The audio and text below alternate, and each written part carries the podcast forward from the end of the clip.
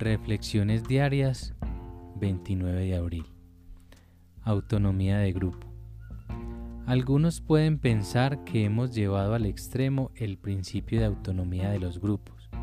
Por ejemplo, en su forma original, larga, la cuarta tradición declara, dos o tres personas que se reúnan con el propósito de adquirir la sobriedad pueden llamarse a sí mismas un grupo de A siempre y cuando que como grupo no tengan otra afiliación. Pero esta libertad extrema no es tan peligrosa como parece. A llega a su mayoría de edad, página 101. Como alcohólico activo, yo abusé de todas las libertades que la vida me ofrecía. ¿Cómo podría A esperar que yo respetara la libertad extrema concedida con la tradición 4. Aprender a respetar se ha convertido en un trabajo para toda la vida.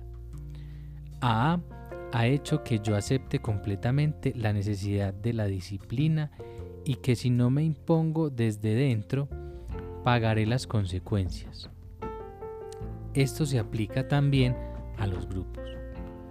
La tradición 4 me encamina en una dirección espiritual a pesar de mis inclinaciones alcohólicas.